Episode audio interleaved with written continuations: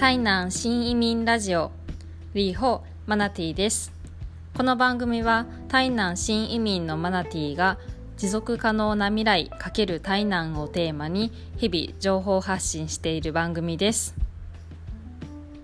バリ島編をお送りしていますが今回は持続可能な未来というテーマにも直結する内容になっています。本編へレッツゴー。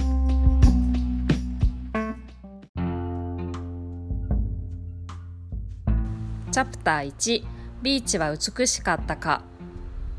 私が今回訪れたビーチはバリの有名なクタビーチの少し北に位置するビーチでした。ゴミがほとんど落ちていなかったので裸足で砂浜を歩きました。日本で行ったことのあるいくつかのビーチと比べて砂質がサラサラととっても細かくって足で気持ちよく砂の感触を楽しむことができました。澄んだ色の美しい空と海と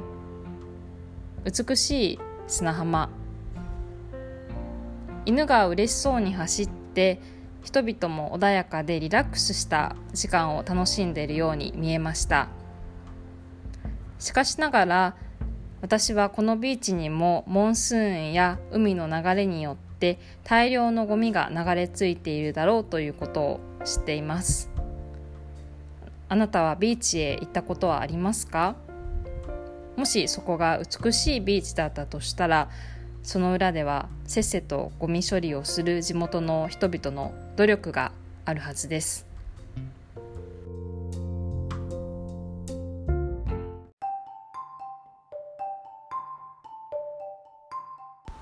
チャプター2インドネシアだけでない問題。海洋を漂うゴミ特にプラスチックごみの問題は今世界中で注目されています。インドネシアは発展途上国で人口も多くてプラスチックごみが海に捨てられている国としては中国に次ぐワースト2位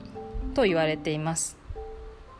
ただ海に出てしまえば中国からやってきたゴミなのかインドネシアからやってきたゴミなのかそれともまあ日本から出てきたゴミなのかっていう